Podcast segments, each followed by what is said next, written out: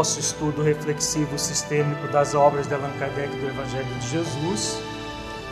Nós estamos estudando o módulo 2, o significado das leis divinas em nossas vidas, e vamos adentrar uma nova etapa, que é as leis divinas e as relações familiares.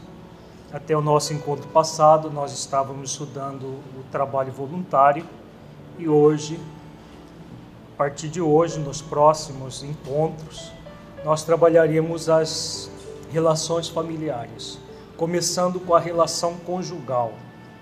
A relação conjugal é a base das relações familiares.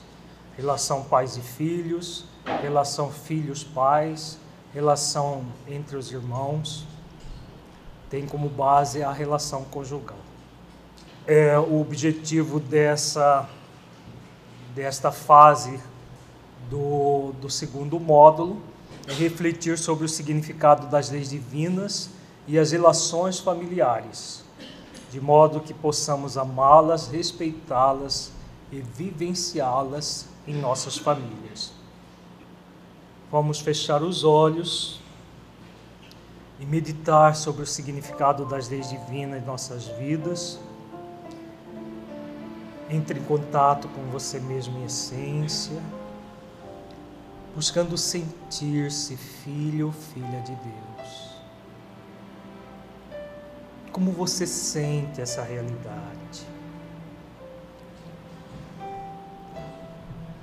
Você a sente de modo a se entregar plenamente a Deus e às leis divinas?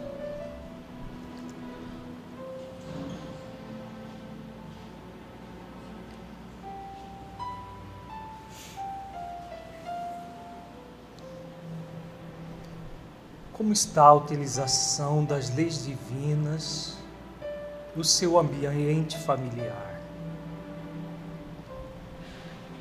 Na sua intimidade e na sua relação com a sua família, com a sua família de origem, com a família que você construiu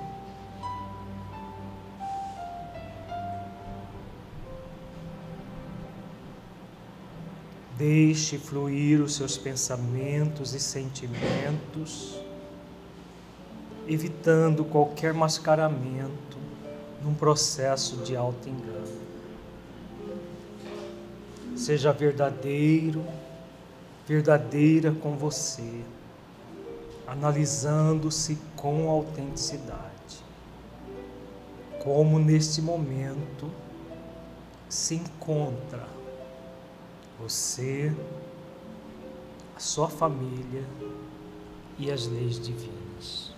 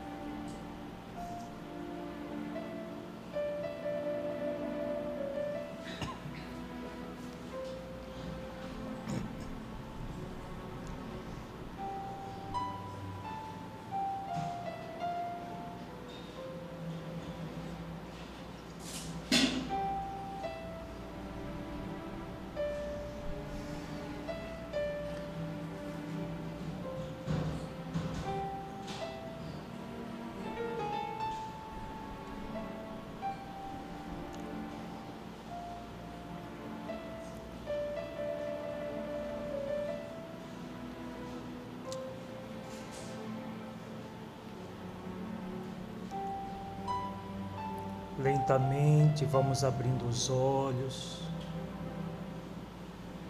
voltando ao estado de vigília, para as reflexões sobre as leis divinas e a relação conjugal. Como de hábito, nós vamos estudar um caso verídico, mas alterado nos nomes e, e vários detalhes para não ser identificada a pessoa. A Gilda e Cacilda formam um casal jovem com três filhos, Carlos de nove, Eduardo de cinco e Débora de três anos. A Gilda é espírita, dedicado, e Cacilda tem dificuldades em compreender a dedicação do marido. Ela está presa às questões do mundo, pois gosta muito de frequentar bares, boates e festas em geral. Em outros momentos, Cacilda entra em depressão, isolando-se em seu quarto, por sentir um tédio pela vida, pensando até em suicídio. Apesar de Agildo não se sentir bem nos ambientes que a esposa frequenta, costuma acompanhá-la para evitar conflitos e poder conviver com ela fora do ambiente doméstico, já que ela não o acompanha nas atividades espíritas e exige que ele esteja na sua presença nas festas e bares que frequenta. Agildo se sente responsável por conduzir a esposa ao bem, pois sente intuitiva, intuitivamente que a desencaminhou no passado espiritual. Por isso, cede para manter o casamento e poder, segundo ele, conduzir a esposa a uma forma mais espiritualizada de vida com o passar do tempo. Contudo, Agildo não se sente satisfeito com a situação, pois para ele é um martírio frequentar os ambientes que a esposa aprecia Porém, acredita que se negar a, se negar a isso, a esposa vai acabar se separando. Apesar de perceber que essa atitude prejudica até os filhos, pois muitas vezes a esposa retorna alcoolizada para casa e até mesmo ele costuma beber um pouco para acompanhá-la, mesmo contrariando as suas crenças. Segundo Agildo, esses anos de casamento têm sido os piores de sua vida, apesar de dizer que ama muito os seus filhos.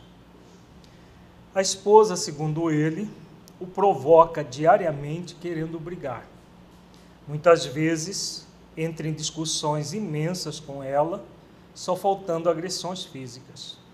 Outras vezes entra numa passividade, acomodando-se à situação para não fazer os filhos sofrerem ainda mais. Quando briga seriamente com a esposa, Agildo pensa em se separar para pôr fim a esse martírio que se tornou a sua vida. Mas se sente culpado por pensar assim e imagina sobre o que será dos seus filhos convivendo com a mãe dessa forma, sem a sua presença.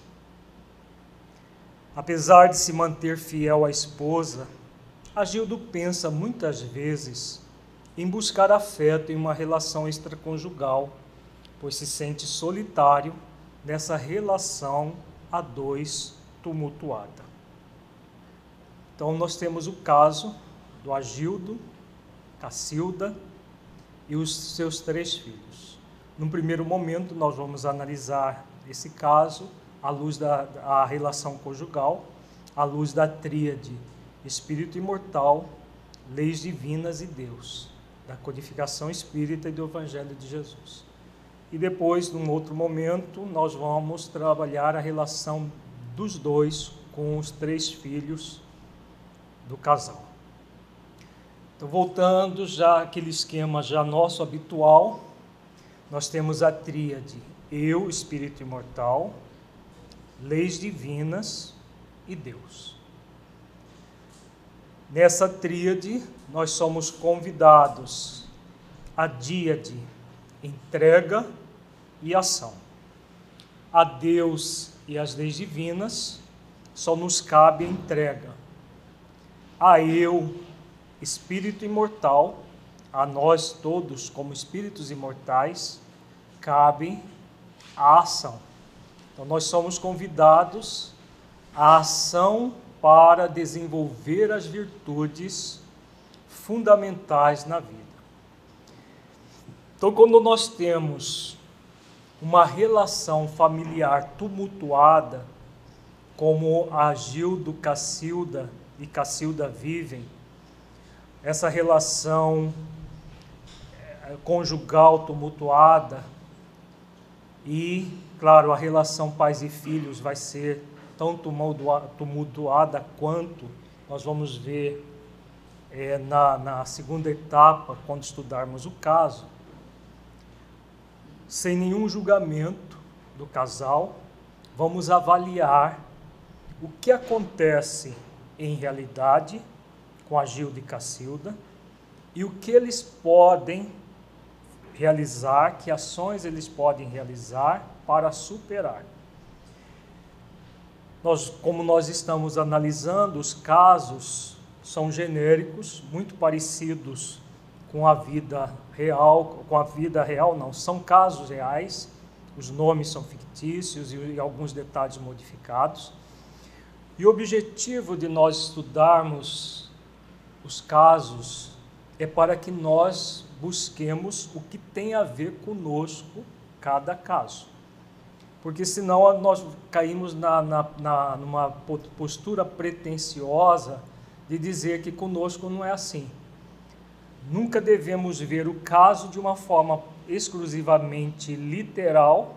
Ah, isso aqui não serve para mim porque eu não tenho essa história de vida.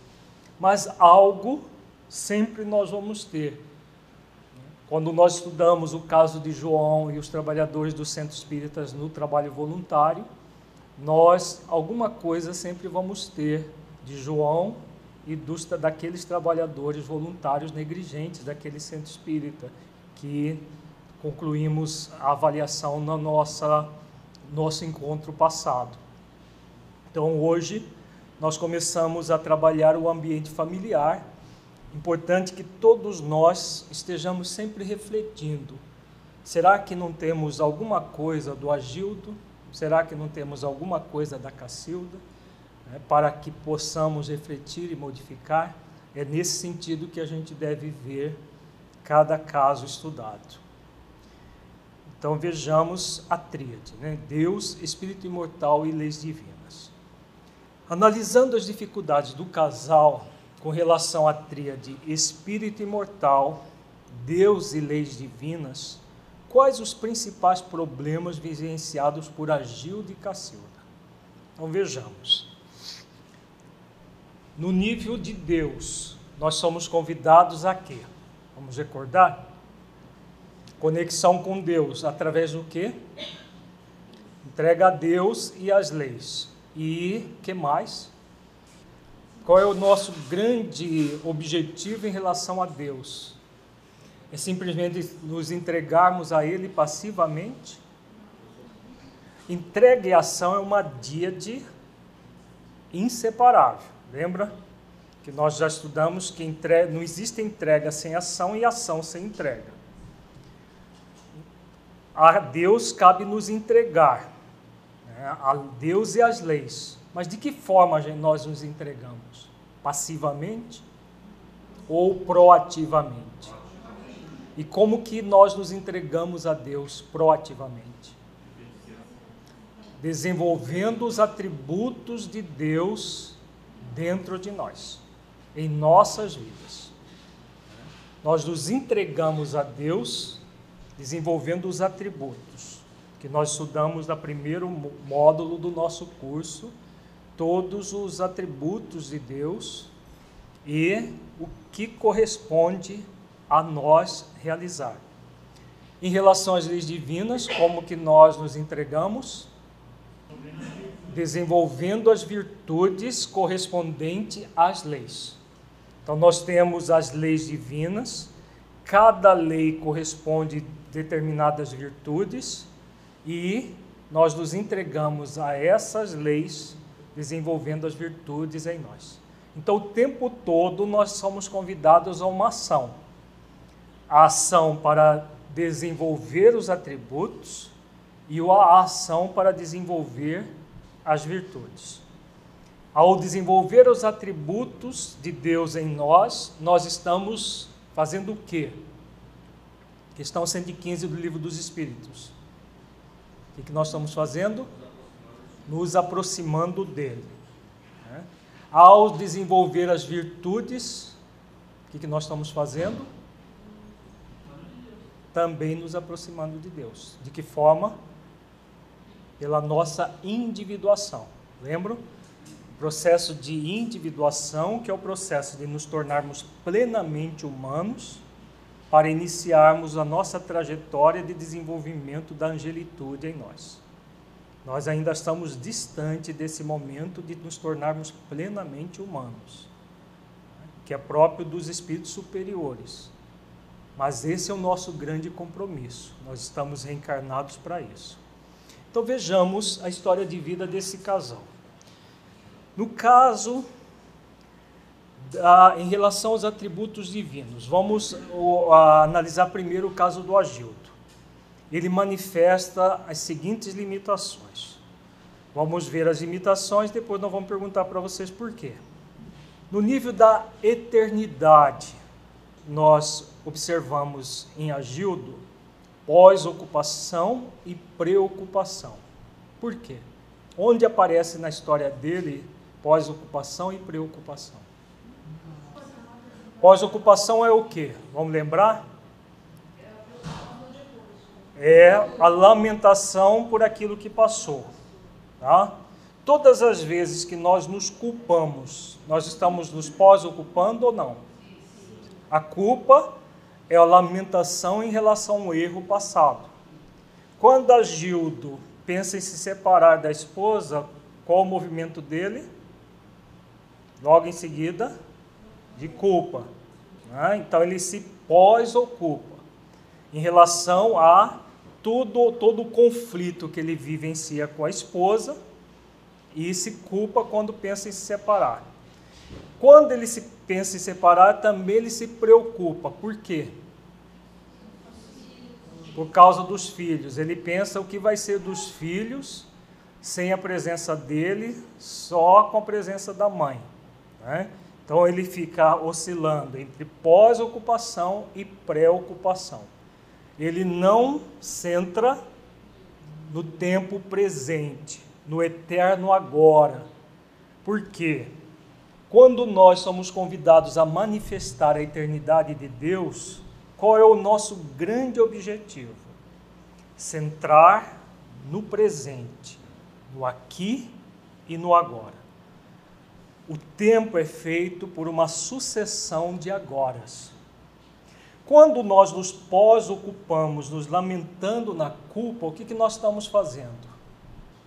Nós estamos nos aproximando de Deus ou nos afastando dele? Quando é que nós nos aproximamos de Deus? Quando nos sentimos. Quando nos sentimos o quê? Para você centrar no agora, é necessário uma condição. Que condição é essa? Aliás, duas condições que são imutáveis nós. Aliás, uma delas é imutável, a outra não. Tô... Uma é imutável. A condição de filho de Deus. É preciso a conexão com a condição de filho de Deus. E que mais? Hã? perfectíveis, tem a ver, mas é uma outra condição, mais profunda ainda. Hã? Aprendizes da vida. Né? Quando nós estamos conectados com essa condição de filho de Deus, aprendizes da vida, o que, que acontece? Há espaço para culpa, para lamentação pelo, por aquilo que passou? ou há espaço para aprendizado? Há espaço para aprendizado. A família, a relação conjugal é uma grande fonte de aprendizado ou não? Hã? É uma grande fonte de aprendizado. Então, quando a Gildo se pós-ocupa com os erros cometidos, sem se colocar como apesar de ser espírita, de, de se colocar como filho de Deus, aprendiz da vida, ele entra no sentimento de culpa.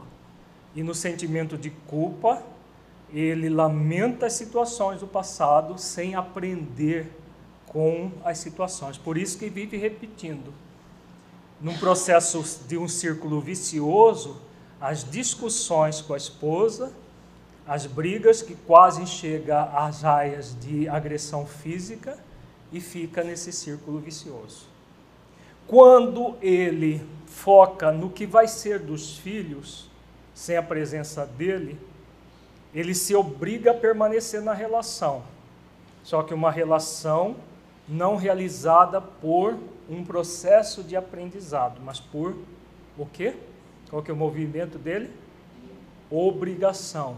Então ele se sente obrigado porque ele se pré-ocupa com o que vai acontecer com os filhos. Funciona isso só para gerar um estado de profunda ansiedade, de profunda inquietude, como acontece com a Gilda. O tempo todo naquele estado de perturbação, por quê? Fica oscilando entre pós-ocupação e preocupação, sem centrar no agora, que é um presente de Deus para nós. O presente tem esses dois sentidos, né? A palavra presente em português. É o presente que é o, o aqui e agora, e o presente de Deus para que nós possamos conectar com a condição de filhos de Deus, aprendizes da vida. Lembro a situação que ele também se coloca de encaminhador da esposa, porque ele desencaminhou no passado, ele sente intuitivamente isso e agora ele tem como obrigação encaminhá-lo. Né? É, na, aqui existe sim a pós-ocupação e a preocupação, mas aparece um outro, uma outra dificuldade mais profunda do que essa que nós vamos ver daqui a pouco. Soberana bondade. Agiu docila entre maldade e pseudo-bondade. Por quê? Apesar de achar que está fazendo muito bem, né? Ele acha que ele é um pai exemplar e uma esposa exemplar. Onde aparece maldade em Agildo?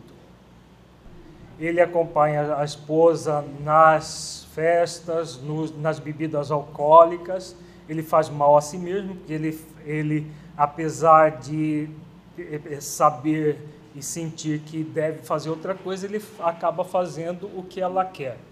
O que mais? Hã? Toda pseudo-bondade, o que, que ela faz? ela oculta a maldade. Então existem as duas coisas ao mesmo tempo. Então ele faz, ele pratica uma ação de pseudo-bondade para com a esposa e cria uma maldade para com ele mesmo. Que mais? Onde aparece a maldade? Uma outra situação aparece também. Nas discussões que chega quase que a agressão física, né? quase. As agressões verbais acontecem trocas de farpas energéticas e vibrações que acontecem nessas discussões. Né? Então fica muito claro ali o processo da, pseudo, da maldade e da pseudo-bondade, oscilando com, como um pêndulo no relógio. O que, que nós somos convidados a desenvolver? A bondade. Né? Deus é soberanamente bom e nós somos convidados também a desenvolver a bondade em nós. Bondade é fruto do quê? De um processo mascarado ou de um processo autoconsciente em si mesmo? A pseudo-bondade é um processo mascarado. A bondade, ele é um movimento de consciência de si. Que a Gilda está distanciado desse estado de consciência de si.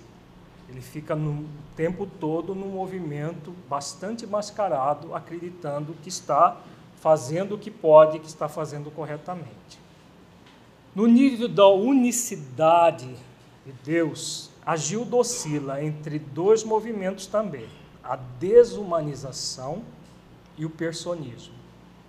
Onde aparece a desumanização em Agildo? quando ele se obriga a estar nas festas sem querer estar, que mais? Quando ele bebe, que mais? Então, todas as vezes que ele age com maldade, também há uma desumanização. Desumanização é todo o processo em que a criatura movimenta-se egoicamente. Quando ela se movimenta egoicamente no ego evidente, ela está se envolvendo num processo de desumanização. E o personismo? Quando é que aparece?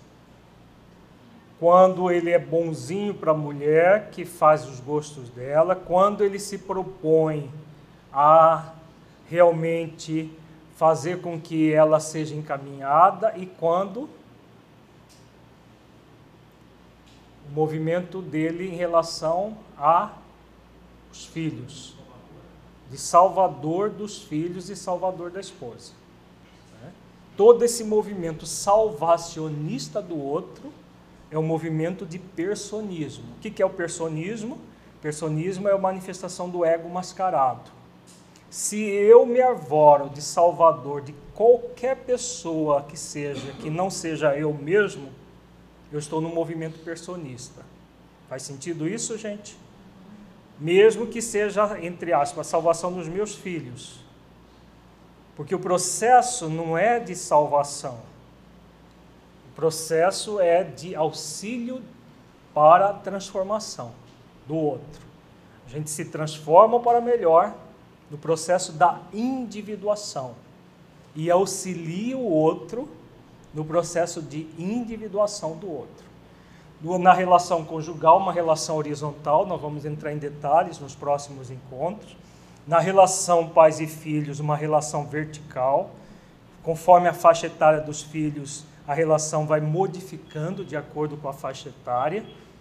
Mas o objetivo é da pessoa que busca a individuação, que é o processo da, do aprimoramento íntimo, ela auxilia o outro a se aprimorar também. Quando eu me arvoro de salvador do outro, eu estou entrando no movimento do personismo. Eu tenho que salvar esse centro, eu tenho que salvar essa família, eu tenho que salvar o meu amigo, eu tenho que salvar qualquer pessoa que não seja nós mesmos. Porque a salvação de nós mesmos, o que é? O processo da individuação. A individuação é, não é nos, nos tornarmos plenamente humanos, esse é o processo de salvação, em que nós nos tornamos espíritos superiores para depois nos encaminharmos à angelitude, que é a purificação completa do espírito. No, no nível da imaterialidade divina, Deus é imaterial, Agildo manifesta o espiritualismo materialista. Por quê? quando ele tem o conhecimento e não coloca em prática o conhecimento que tem. O espiritualismo materialista não tem a ver com o outro, tem a ver com ele mesmo. É uma postura materialista, apesar de espiritualista. A postura da Cacilda é eminentemente materialista. Do Agildo é espiritualista materialista. Porque detendo o conhecimento da vida, ele age de forma materialista, apesar de todo o conhecimento. Porque ele pensa é, de uma forma imediatista em várias situações, realiza posturas materialistas em várias situações, apesar de todo o conhecimento dele. Então ele, ele entra num processo de, de distanciamento da verdadeira espiritualidade e da imaterialidade. Porque é pela espiritualidade em nós é que vamos nos tornarmos cada vez mais imateriais. Quando nós ficamos entre o materialismo ou o espiritualismo materialista, nós nos embrutecemos. Nós fazemos o oposto daquilo que é para ser feito no nível da individuação. Né? Nós vamos nos embrutecendo enquanto criaturas.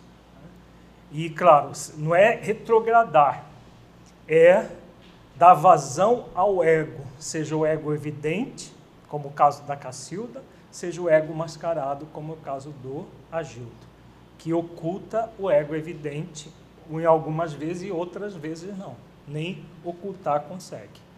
Faz sentido isso? É o que acontece com ele. Na imutabilidade, Deus é imutável. Como a, o, o Agildo oscila entre volubilidade e pseudo-inalterabilidade. Por quê? Ele, ele, ele é volúvel por causa da vontade da mulher? Que poder ela tem sobre ele para fazê-lo com que ele se torne volúvel? Ela tem poder sobre ele? Ou ele, para faz contemporizar num processo falso, mascarado em si mesmo, ele age com volubilidade. Sempre não é do outro para nós que acontecem as coisas, é de nós com o outro. Porque o outro não tem o poder de gerar um sentimento. Imagina se o outro tiver o poder de nos afastar de Deus. Porque a volubilidade faz a Gildo se afastar de Deus. Nós temos esse movimento é muito forte na nossa cultura. É o outro que me faz. E o Agildo tem essa postura. Ele tem essa postura mascarada. O problema não é ele, coitado. Ele é um, um ótimo pessoa. O problema é a, a megera da mulher que vive desencaminhando ele. Ele a desencaminhou no passado, agora ela desencaminha ele. Né? O problema está com ela, não está com ele. Então, é exatamente o movimento do volúvel. O volúvel, ele tá, está sempre no movimento de projetar fora dele aquilo que é escolha dele. Então, ele age de acordo com é, ideias falseadas em si mesmo. Fica muito claro no caso do Agildo.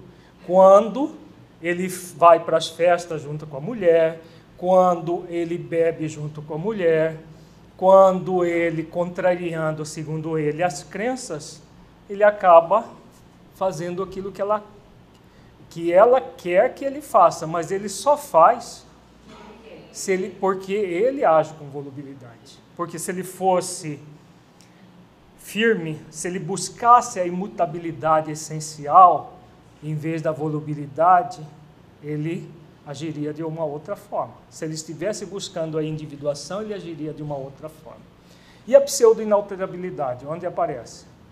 Quando ele tenta manter essa família nessa situação sem estar verdadeiramente unida, sem estar realmente sendo trabalhada. Exatamente isso. A pseudo-inalterabilidade é exatamente uma, um movimento do personismo o personista ele mantém o status quo de uma situação falseada, como se aquela situação não pudesse haver alteração, não pudesse haver uma transformação. Então ela fica numa pseudo-inalterabilidade. Eu não posso fazer nada. É o que eu estou dando, é aquilo que é possível. É, é como Agildo pensa. Ele pensa que ele dá o melhor que ele pode, né? sem refletir profundamente que é necessário ir além daquela forma como ele está agindo. A pseudo-neutralidade tem a ver com o movimento de aparência? Sim. O personismo é exatamente a pessoa criar uma persona. É um personagem. Então, qual é, qual é a persona que agiu do veste? Do bom marido e do bom pai. Ele é o bom moço é o bom mocismo. É bem típico do chamado bom mocismo.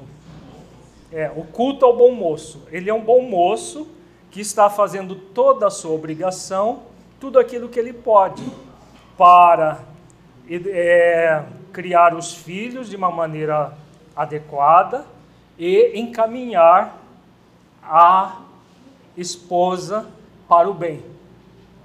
Então ele fica nesse movimento mascarado, personista, como se não houvesse possibilidade de mudança disso aí. Então ele permanece numa máscara do ego, da persona. Ele cria esse personagem e passa a vivê-lo. Só que é um personagem não de, de filme ou de teatro, é o personagem da vida real. Né? Quem conversa com o, o Agildo sem analisar profundamente essas questões da vida que nós estamos analisando, vai dizer que ele é um excelente pai, que ele é um excelente marido, que ele é, que é muito bom, que é a si mesmo, que ele não pode fazer nada, vai ficar até com dózinha dele, coitado. Oh, coitado, mas ele é uma vítima, como ele sofre. Né? E ele mesmo fala que os, os casamentos é dos piores anos da vida dele. Como ele sofre, coitado. A, a Megera é a Cacilda. O Agildo é uma gente fina, muito fina. Né? Para quem olha só a casca do processo, só a máscara, a persona, a pseudo-inalterabilidade. Faz sentido, gente? Pergunta se a pseudo-inalterabilidade é esse movimento de colocar panos quentes na relação para que o conflito não venha à tona? Exatamente. É aquela paz do mundo que nós vimos no, na, no caso do João e, o, e os companheiros do centro espírita, que vive numa paz do mundo, aquela paz de faz de conta, e não a paz de Jesus, que passa pela espada, passa pela divisão, no sentido de passar pela administração real do conflito. Nós vamos ver é, futuramente, no, em outros encontros, como administrar isso dentro de uma visão real, profunda. No sentido da onipotência, a Gilda oscila entre impotência e pseudonipotência e prepotência. Onde aparece impotência em Agildo? Na relação com a esposa, em que momento? Vocês lembram que ele muitas vezes entra numa apatia, dizendo que não, não tem mais jeito e fica ali é, quieto, é, se recolhe dentro dele mesmo? Esse é o. Ele entra no estado de desânimo, ele entra num processo de impotência em relação àquilo que ele vivencia. Mas por que, que ele sente essa impotência? Exatamente por causa da pseudonipotência e da prepotência. Por onde aparece a pseudonipotência? Quando ele acredita que ele tem o poder de salvar o outro. Esse movimento de salvar a mulher, de salvar os filhos, é onipotente em si mesmo. Onipotência significa o quê? Vamos lembrar? O prefixo oni significa o quê? Todo. Potência, toda a potência, todo o poder. Então, Agildo pensa que é todo poderoso. Ele é? Só pelo fato dele pensar? Não. Ele não se torna. Deus é onipotente. Nenhuma criatura é onipotente. onipotente. Nem o espírito crístico é onipotente no sentido de que tem o poder de transformar o outro. O espírito crístico, claro que ele não vai tentar transformar ninguém porque ele é sábio. Só o pseudo sábio que tenta transformar o outro, né? O sábio não tenta fazer isso. Deus não transforma ninguém, no sentido de que ele vai transformar alguém por decreto dele mesmo. Ele criou leis e as leis é que vão nos auxiliar a transformar. Nós não vimos que a, o desenvolvimento das virtudes, nós vimos no nosso encontro passado, começa pela lei do progresso, que nos impulsiona a evoluir pela prática das virtudes. Todas as virtudes elas são impulsionadas pela lei do progresso que Deus já nos colocou na nossa consciência. É a previdência e a providência divinas tomando conta de nós. Então, quando Agildo se arvora de salvador da esposa e dos filhos, ele entra numa pseudo-onipotência. Quando a esposa não quer fazer o que ele acha que deve ser feito, o que, que ele faz? ele cai na prepotência. O que é a prepotência? O poder de mando sobre o outro. O pseudo-onipotente que quer transformar outra pessoa, o que, que ele faz? Ele obriga. Aí daí que surgem as discussões. As discussões que chega a ponto de entrar num processo de briga, de, de quase que briga física, vem da prepotência do pseudo-onipotente. Porque a pseudo-onipotência ela não passa de um desejo vão. Como que ela se manifesta? Pela prepotência. A prepotência é o poder de coerção do outro. Se o outro não quer fazer aquilo que é certo, eu discuto com ele para convencê-lo ou obrigá-lo a fazer o que é certo. É aquilo que a Gildo faz com a esposa quando discute com ela. Ela fala A, ele fala B. Ela fala B, ele fala BC. E aí vão entrando num processo de discussões homéricas que culmina quase que em agressão física. Vem exatamente dessa oscilação entre impotência, pseudo-onipotência e prepotência. Nós somos convidados a manifestar o que, gente? Vamos lembrar? Qual é o equilíbrio? Potência. O que é potência? O poder de realizar ações de transformação da própria vida. É o único poder que nós temos, transformar a nossa vida. Se nós fazemos exercício para nos tornarmos mais virtuosos no processo da própria individuação, nós estamos realizando aquilo que nós podemos.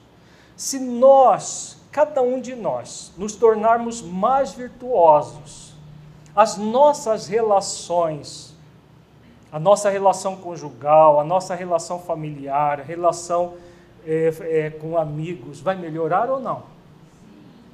Como é que a Gildo pode verdadeiramente auxiliar a esposa?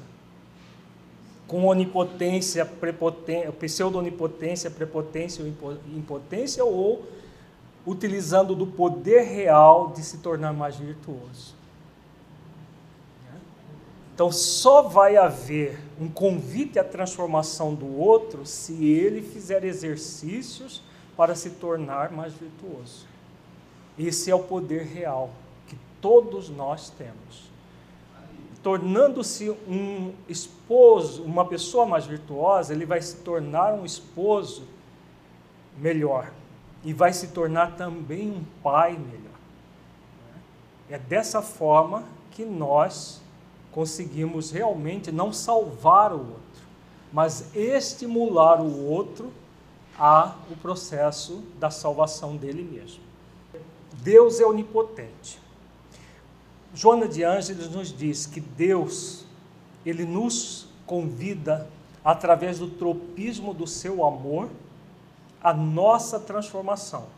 Quando nós estudamos no nosso encontro passado sobre a lei do progresso, a lei do progresso nada mais é do que a força onipotente do Criador convidando o tempo todo a criatura a evoluir. Então, quando nós estamos no movimento da pseudo-onipotência, o que, que nós estamos querendo de fato fazer? Nos aproximarmos de Deus ou competirmos com Deus? Competirmos com Deus. É como se Deus não soubesse o que faz e aí nos coloca para salvar a mulher, para salvar os filhos, porque ele não sabe, coitado, ele não sabe o que ele faz. Então ele precisa de nós para fazer o papel dele. Interessante, não é? Esse é o movimento da pseudo-onipotência. Não é um processo de aproximar-se de Deus. É um processo de competir com Deus. Eu compito com Deus nas atitudes mínimas da vida. Vai funcionar? eu vou entrar em prepotência e impotência. Impotência enorme, porque eu vou entrar no movimento semelhante ao do Dom Quixote lutando contra moinhos de vento. Luto, luto, luto e não saio do lugar. Então eu entro numa impotência enorme. Se eu quero verdadeiramente me aproximar da onipotência divina, aquilo que o Afro comentou, é pela potência que nós nos aproximamos. Porque é na potência que Deus vai nos estimular o processo de individuação. Eu posso, eu consigo, eu sou capaz e eu mereço me tornar uma pessoa mais virtuosa. Quando eu entro nesse movimento do eu posso, eu tenho poder sim, eu me conecto profundamente com Deus, com a onipotência divina, e aí o que, que eu vou fazer? O que, que vai acontecer comigo nesse momento? Eu recebo as forças do Criador para me fortalecer. É aquilo que o apóstolo Paulo ensina quando ele diz: Tudo posso naquele que me fortalece. Então, eu, a definição perfeita de potência é exatamente essa fala de Paulo de Tarso. Tudo posso, eu posso. Eu sou uma pessoa com poder real de transformação. Sozinho, eu sou alguma coisa? Sem a força onipotente do universo, eu não sou nada. Mas quando estou conectado com essa força, tudo posso naquele que me fortalece. Aí todo o processo do poder real se faz dentro de mim. Né? Faz sentido, gente? Ficou claro essa questão? Então, todas as vezes que nós tivermos um movimento focado fora de resolver problema dos outros, mesmo que esse outro seja um filho nosso, uma esposa nossa, um esposo nosso, um amigo, seja lá quem for, de querer viver pelo outro, resolver o problema do outro, nós estamos no movimento de competição com Deus. Não dá certo. Nós vamos ter graves problemas se fizermos isso. É o que acontece com Agildo e Cacilda e os seus filhos. No nível da presença, o que, que acontece com Agildo? Isolamento. Por quê? Quando ele se sente impotente, ele se isola, exatamente. Ele se isola de quem? Dele mesmo em essência. Tá? É gravíssimo esse movimento. A, a pessoa se sente impotente, eu não sou capaz, por quê? Pela, por causa da onipotência, dele que, da pseudo-onipotência que ele quer ser, competir com Deus, ele cai na impotência. E nesse movimento de impotência, ele se isola da própria essência divina que ele é. É o isolamento que pode gerar a tentativa de aniquilamento, o movimento do aniquilamento, que a Cacilda tem. Né? A Cacilda tem os dois, isolamento e aniquilamento. No caso do Agildo, pelo conhecimento espírita, ele só tem do isolamento. Ele não deseja se matar. Ele não deseja acabar com a própria vida. Mas é um movimento de se isolar de todas as manifestações essenciais dentro dele, de todos os atributos dentro dele e das próprias virtudes eh, dentro dele. Imaginemos o significado disso para a criatura. Né? Isso que gera aquelas depressões intensas. A pessoa quer o impossível, como ela não consegue o impossível, porque é impossível, ela se, se isola do essencial em si mesmo e fica ali totalmente envolvido pelo ego evidente. O sentimento de abandono é um aprofundamento desse processo. Por quê? Primeiro, ele se isola do essencial. Ao se isolar do essencial, o que, que vai acontecer com ele?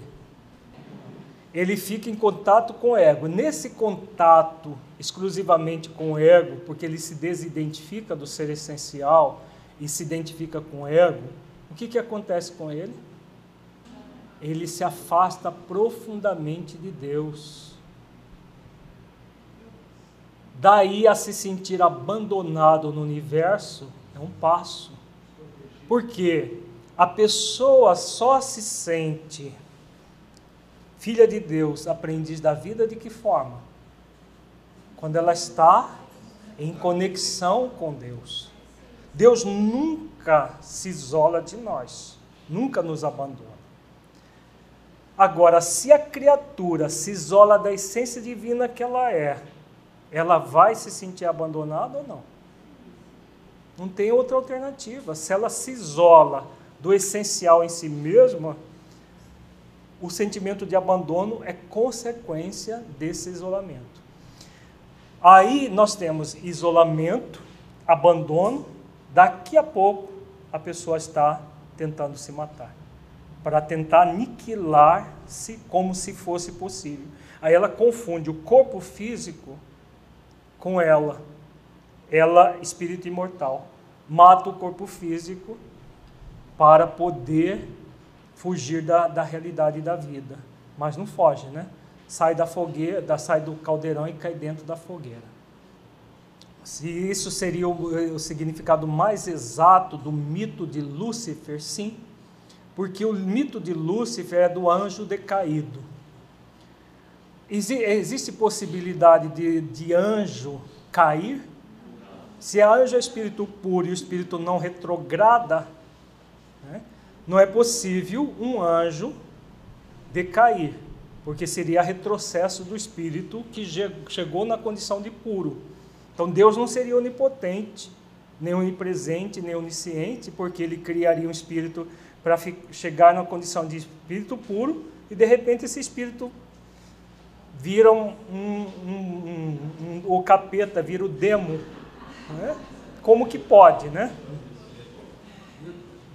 Lúcifer é uma metáfora para esse movimento da criatura que é, não é essência divina? Todos nós somos criados à imagem e semelhança de Deus. Está lá na Gênese bíblica. Então nós somos em essência o quê? Luminosos em essência. Né? Nós somos luminíferos em essência. Nós somos luz. Quando o espírito ignora a luz divina que ele é, se isolando energeticamente do essencial, o que, que ele está fazendo? Está decaindo. Não retrogradando, porque ninguém retrograda, mas ele está entrando num processo de reduzir, tentar reduzir aquilo que ele é. Se ele não se cuidar, ele vai chegar no aniquilamento. O aniquilamento é o aprofundamento desse isolamento, em que a pessoa pode chegar ao suicídio, né, de matar-se para tentar destruir-se, que é um movimento cada vez mais de queda no processo egóico, se afastando do essencial, se afastando da luz divina que ele é no processo da individuação, de nos aproximarmos de Deus e não de nos afastarmos dele. Faz sentido, gente? Exatamente, e essa, esse é o mito de Lúcifer. Seria como o servo mau que enterra seu, seu talento? Exatamente isso. Por quê? Qual é o nosso talento maior? Nosso talento maior é exatamente ser um ser essencial, com as sementes da virtude em nós, de todas as virtudes, que cabe a nós cultivá-las até se tornar árvores frondosas, cheias de frutos. Esse é o nosso talento maior. Quando nós nos isolamos desse talento maior, é o, o arquétipo do, da, do servo que vai em terra o talento e não realiza aquilo que o Senhor determinou para ele. No nível da onisciência, Agildo oscila entre inconsciência e pseudociência. Por quê? Pseudociência ou pseudo-sabedoria, que é a mesma coisa. Ele age como um pseudo-sábio. A inconsciência aparece quando?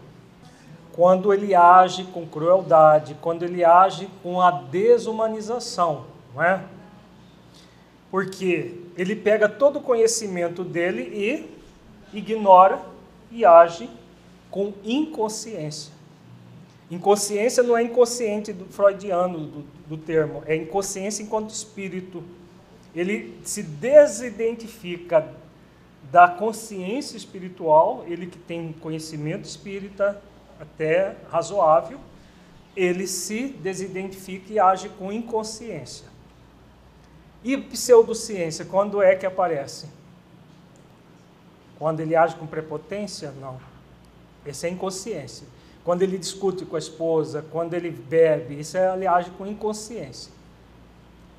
A pseudociência aparece quando? O que é pseudociência? Pseudoconhecimento. Ciência aqui não é ciência física, matemática. É ciência no sentido de conhecimento.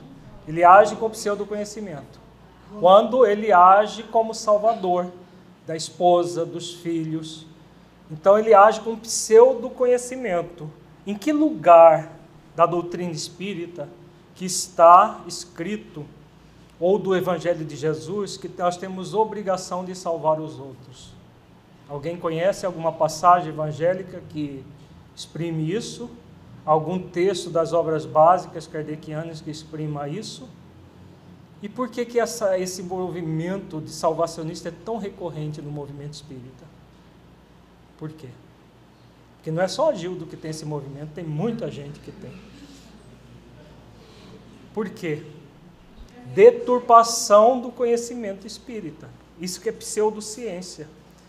O pseudo sábio, o pseudo conhecedor, ele pega o conhecimento e sofisma, cria situações que não são reais, cria falácias, sofismas. Pega a verdade e transforma numa mentira. Em lugar algum das leis divinas tem margem para que nós possamos entrar nesse movimento salvacionista. Se eu me arvoro de salvacionista, eu estou no movimento pseudo-sábio, pseudo, de pseudo-conhecimento. Faz sentido, gente? Vejamos que os movimentos egóicos em relação aos atributos, eles se somam. Assim como os movimentos essenciais todos se somam, todos culminando com o processo da individuação do ser. Qual que é o movimento equilibrado aqui? Ciência, né? Temos inconsciência de um lado, pseudociência do outro e a ciência, o conhecimento das leis, o conhecimento da vida. Para conhecer, gente, é preciso o quê? Ler as obras uma vez na vida? Ou nem ler, só assistir palestra uma vez por semana? A Gildo não é uma pessoa que só lê, só assiste palestra, mas estuda a doutrina de que forma? Intelectualmente. Só estudar intelectualmente não basta. É necessário refletir profundamente aquilo que se estuda na própria vida, como que é isto aqui na minha vida, para poder sentir no coração aquilo que nós estudamos. Aí nós vamos deter a ciência, e vamos nos libertar pela ciência. Conhecereis a verdade, a verdade vos libertará, ensina Jesus. Então, conhecimento é essa ciência, ciência de conhecimento da verdade. Não basta o conhecimento intelectual, esse é o primeiro passo, saber a verdade. É necessário trazer a verdade para dentro de nós. Ao trazer a verdade para dentro de nós, ela passa a ser patrimônio nosso e aí nós nos libertamos. O nosso livre arbítrio passa a ser livre. Quando é que o nosso livre arbítrio é totalmente livre? No aqui e agora, mas fazendo o que aqui e agora? Desenvolvendo as virtudes em nós. Né? No processo de poder real. Qual que é o poder real? Desenvolver o nosso processo transformador a partir das virtudes, não é? Quando nós nos conectamos profundamente com isso, nós estamos nos libertando. Isso que é o, o, o, o significado mais profundo desse axioma evangélico. Conhecereis a verdade, e a verdade vos libertará. Então, essa verdade, fazendo parte da nossa vida, nos liberta da, de, do movimento de onipotência, de prepotência, de é, impotência, de inconsciência, de pseudosciência, de todos os movimentos, sejam egóicos evidentes, sejam egóicos mascarados. Faz sentido isso, gente? Isso que é libertar. Nós passamos a estar plenamente livres. Isso vai acontecer quando nós estivermos na plena individuação. O movimento de salvar o outro está ligado ao sentimento de menos-valia, tem a ver. Tem um movimento de menos-valia, de subestimação, mas também tem um movimento de superestimação. É um movimento ligado ao orgulho. Todo movimento ligado ao orgulho, à presunção, traz em si mesmo uma, uma tentativa de fugir da menos-valia. Então, o movimento de orgulho é aquele movimento, não, eu tenho o, a, a, a, a missão de salvar a outra pessoa. Não há, não há presunção aí, não há um processo de profunda vaidade aí. Eu tenho, eu tenho esse, esse, essa missão, foi me dada essa missão de salvar o outro, de salvar aquela pessoa. Porque no passado eu desencaminhei. Primeiro, porque ninguém tem o poder de desencaminhar o outro. Eu posso ser instrumento para que o outro desencaminhe, se desencaminhe. E eu tenho o poder de salvar também? Também não. Eu posso ser instrumento para auxiliar o outro a se modificar, mas nunca gerar modificação. Nem para o mal, nem para o bem, nós não temos o poder de gerar nada no outro. Então isso tem, é, esse movimento tem a ver com isso. No nível da soberana justiça, Agildo oscila entre injustiça e pseudo-justiça. Por quê? Ele não está sendo justo com ele mesmo. O que mais? Ele é justo com ela? Nem com ela, nem com os filhos. Com ninguém ele é justo. E a pseudo-justiça aparece onde? Com ele quando ele acha que tudo que ele faz é justo. Né? E que mais?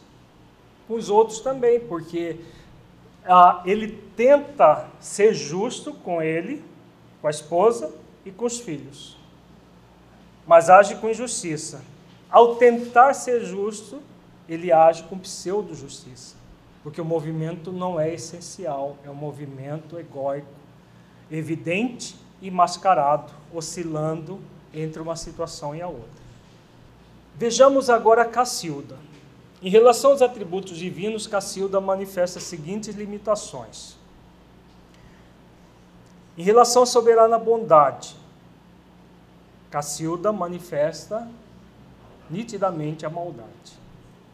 Não quer dizer que não haja coisas boas, porque não existe nenhum ser humano que não tem o seu lado bom, porque senão nós não seríamos uma essência divina.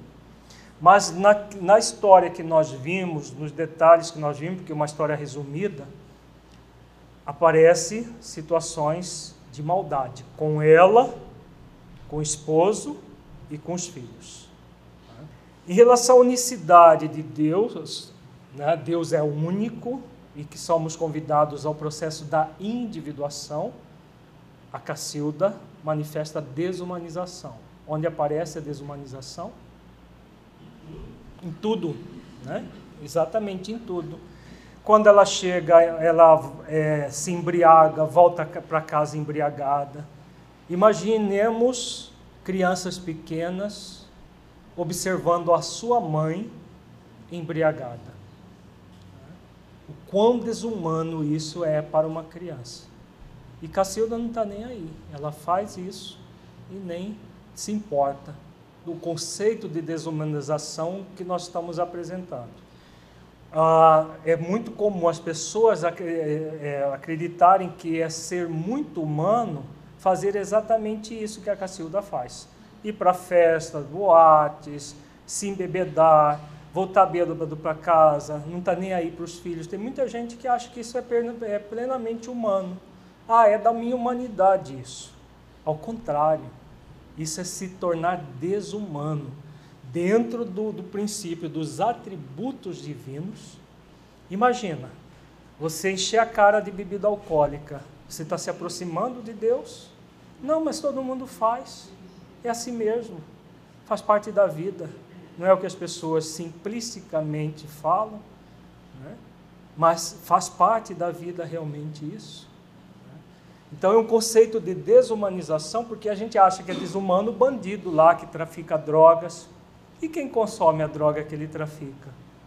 Não está agindo com desumanidade também? Só porque mora, às vezes, numa cobertura de um apartamento chique, todo incrementado, mora numa mansão. Né? Desumanização de todos os envolvidos. Toda, todo movimento do ser humano que se afasta das leis divinas da própria consciência, se afasta do Criador, fugindo do desenvolvimento das virtudes, é desumano em si mesmo. Em maior ou menor grau. Existem graus de desumanização. Né? Aquele que, por exemplo, se torna um, líder como um Hitler, tem um nível de desumanização. Uma Cacilda tem outro nível de desumanização, mas é um processo de desumanização. Qualquer movimento que faça mal para nós, ou para nós e para o nosso próximo, em qualquer nível, é desumanização. Então, quando nós observarmos uma situação assim, é importante nós vermos isso nos aproxima de Deus ou nos afasta dele. Lembrando que Deus nunca se afasta de nós, nós é que nos afastamos dele. Então, qualquer nível que seja, é necessário que nós tomemos consciência e reflitamos. Se eu quero trabalhar pela minha proximidade com Deus, eu trabalho pela minha individuação. Jamais fazendo qualquer ato que me desumanize. Aí entra a vigilância interior, a vigilância que Jesus ensina. Vigie e ora para não cair em tentação. Porque todos nós, em maior ou menor intensidade, temos a nossa tendência à desumanização. Assim como temos a tendência ao personismo.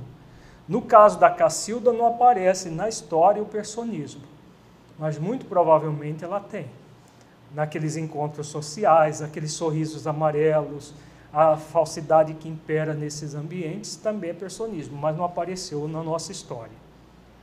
No caso, na questão da imaterialidade, o que, que aparece no caso dela? O materialismo evidente. Todas as ações materialistas. Materialismo não é simplesmente aquela pessoa que quer ganhar dinheiro a qualquer custo. Porque tem muita gente que acha que isso é materialismo. Não.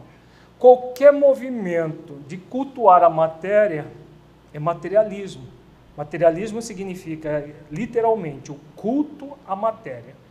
Materialismo. Sufixo ismo significa cultuar. Então, culto à matéria. Qualquer movimento que nos desumanize é um culto à matéria. Então, o uso de bebida alcoólica, a, a frequência a festas, essas questões que é, fazem com que o ser humano se é, afaste do movimento da individuação. Muita gente acha que eh, isso tudo não tem nada, não tem nada a ver, é inócuo. Ah, mas por quê? O que, que faz mal né, a pessoa tomar umas umasinhas e uns usinhos de vez em quando?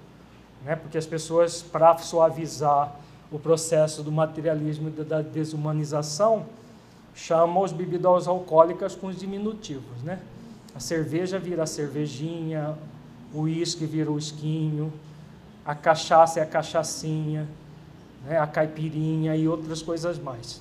Então, quando a pessoa está usando um inho ou uma inha dessas, ela não está fazendo mal. Todo mundo faz. E aí, gente? Está ou não? Está. Por quê? Em algum momento, produto químico aproxima a criatura do Criador? Álcool é um produto químico. A gente pode comprar legalmente qualquer boteco, qualquer supermercado daí, da, da cidade mas aproxima a criatura do Criador? Então, se não aproxima, é um processo de desumanização, é um processo de materialismo. mesmo que, entre aspas, todo mundo faça. Na verdade, não é todo mundo. Né? Porque aqueles que estão querendo realmente a individuação não fazem mais. Fazem esforços para a superação. Aqueles que estão na superficialidade, no superficialismo, no culto ao superficial, esses fazem. Agem como todo mundo, entre aspas, né? como a maioria. Né? Na verdade, a maioria. Mas por que, que nós estamos num planeta de expiações e provas? Exatamente porque a maioria das pessoas ainda estão voltados para a maldade, para o mal, estão voltados para o processo de desumanização, para o materialismo. E são poucos aqueles que se aproximam verdadeiramente de Deus. Mas dia, os dias de expiações e provas no planeta Terra estão contados. Aqueles que quiserem continuar com seus processos de afastamento do Criador vão ser convidados a se retirar daqui para um ambiente mais próprio para eles. No nível da imutabilidade, Cacilda é o arquétipo da volubilidade. Né? Daquela pessoa volúvel que se satisfaz egoicamente, sem se importar minimamente com o que acontece do seu lado. Nós não estamos falando nem da relação dela com Agildo mas e dela com os filhos?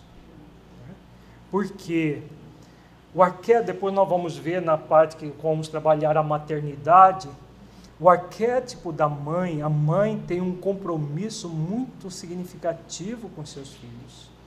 O, compromisso, o grande compromisso da mãe é aproximar os filhos de Deus. Agora, como que uma mãe pode aproximar os filhos de Deus se ela própria está afastada dele. Né? Então vejamos o nível de volubilidade. Nós vamos estudar depois a relação pais e filhos, com esse mesmo caso. É, na, pais e filhos na infância, porque depois nós vamos estudar também pais e filhos na adolescência e pais e filhos na vida adulta. A, a Cacilda age de uma forma tão volúvel que o arquétipo materno ela enterra. Aí lembra a, a, parábola do talento, ela pega esse arquétipo sublime que a mulher tem, esse compromisso, e enterra sem utilizá-lo eh, na sua vida. Isso é gravíssimo em se tratando das questões conscienciais da mulher. Uma mulher mãe que faz isso com seu filho, com seus filhos, a Cacilda tem três, está lesando profundamente a própria consciência. É grave. No nível da onipotência, Cacilda oscila entre impotência e prepotência. Impotência é quando ela vai, se isola, tranca no quarto, no processo de depressão. Prepotência é quando ela está no movimento exacerbado, de exacerbação do ânimo. Ela é uma, uma pessoa nós vamos trabalhar também, nesse mesmo caso, a questão das influências espirituais que acontecem. É um caso típico de obsessão sutil, que nós trabalhamos recentemente. A, a, ela oscila entre um processo de inibição e um processo de exaltação da personalidade. A partir de situações que ela traz na matriz com ela mesma e de influências espirituais que acontecem. Então, quando ela está no movimento de impotência, ela entra na inibição.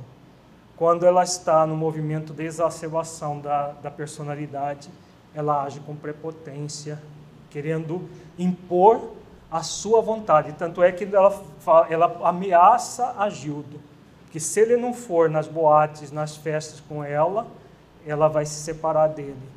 E vai tratar as crianças pior ainda. Ela faz isso, ela ameaça ele fica acuado porque porque ela ameaça que vai tratar muito pior os filhos depois que ele não estiver na presença dela. Tá? É um caso muito grave, é um caso real que merece as nossas preces. Presença, ela oscila entre isolamento e aniquilamento. Então ela se isola dela mesma dela mesma essência, como nós, da mesma forma que nós estudamos em relação ao Agildo. O Agildo tem muito claro o isolamento, mas ele não tem o aniquilamento, pelo conhecimento espírita que, que adquiriu. Já Cacilda, ela pensa em se matar.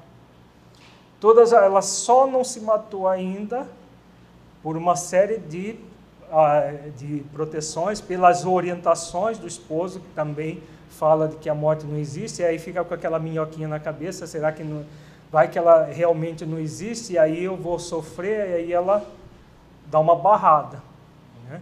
Mas o sentimento de aniquilamento aparece todas as vezes que ela se tranca no quarto, acha a vida uma droga, se isola intensamente dela mesma e pensa em se matar.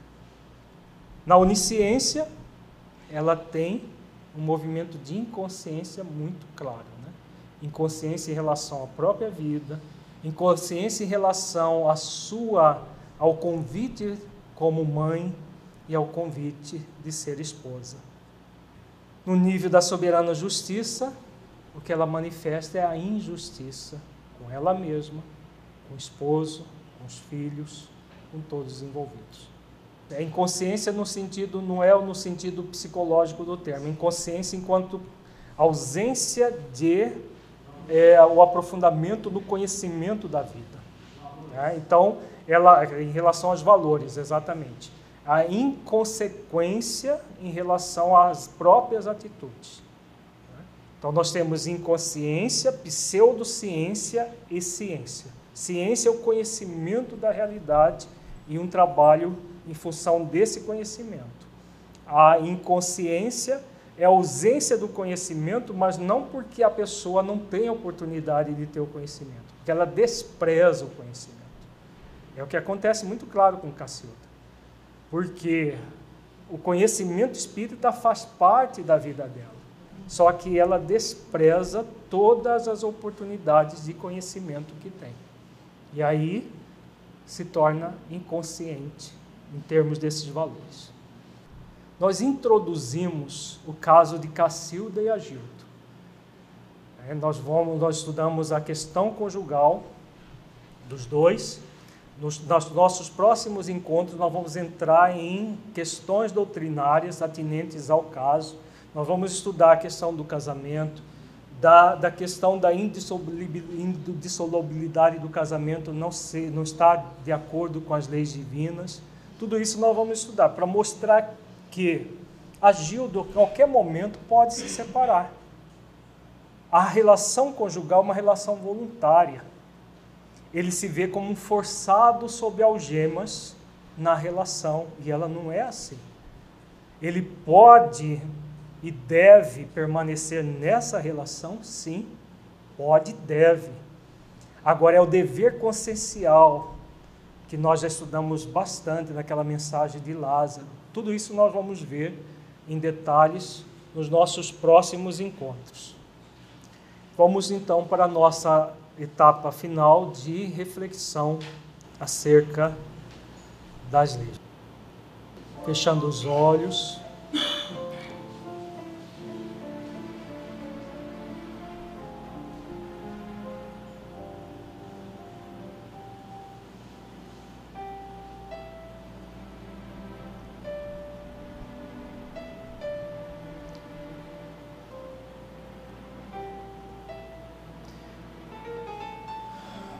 Você entendeu do conteúdo que se aplique à sua vida.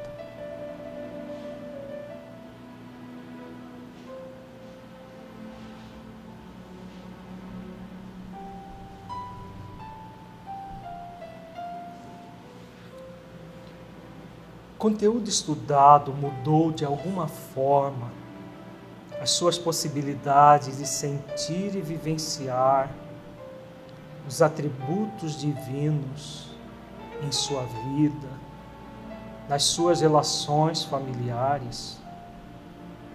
Caso positivo, que mudança foi essa?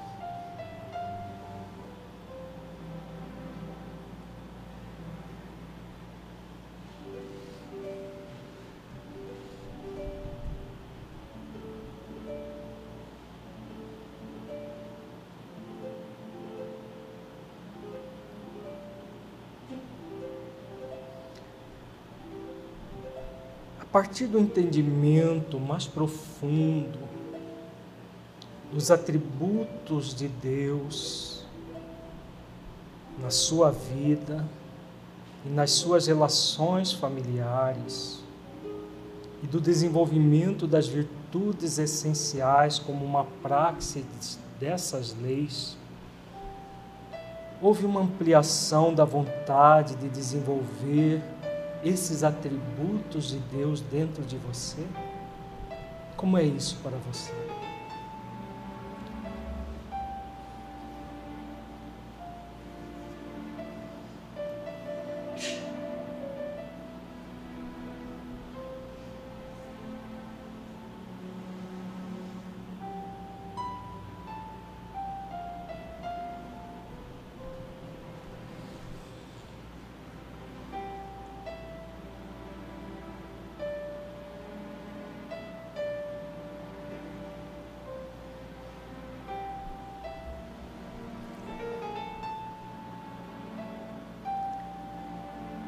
Você compreendeu a necessidade de fazer esforços para desenvolver esses atributos divinos em sua intimidade, construindo o reino de Deus dentro de si mesmo?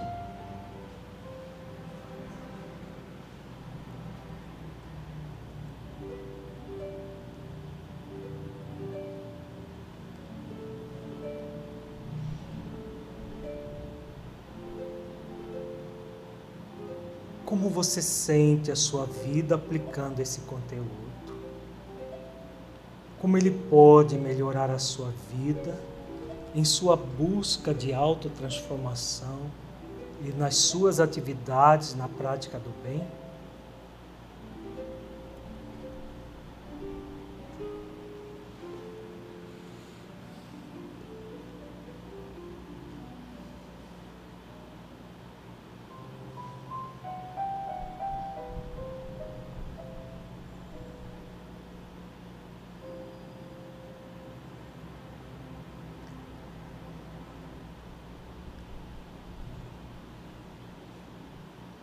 Sinta-se agora um espírito imortal que traz em si mesmo a determinação divina de evoluir até a perfeição relativa, pelo conhecimento pleno e cumprimento das leis divinas, pela prática das virtudes e pela busca da unidade com Deus, manifestando os seus atributos.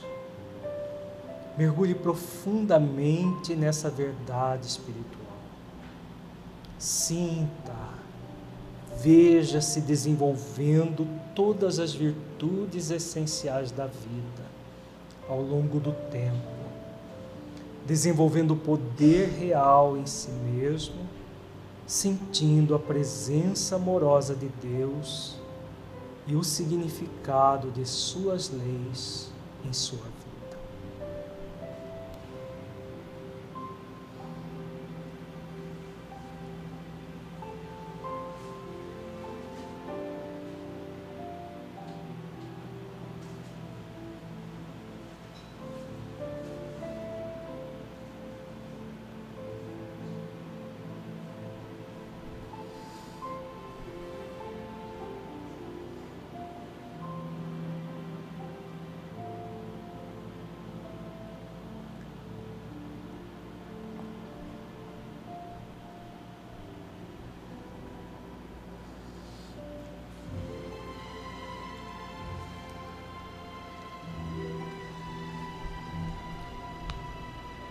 Agora lentamente vamos abrindo os olhos, voltando ao nosso estado de vigília.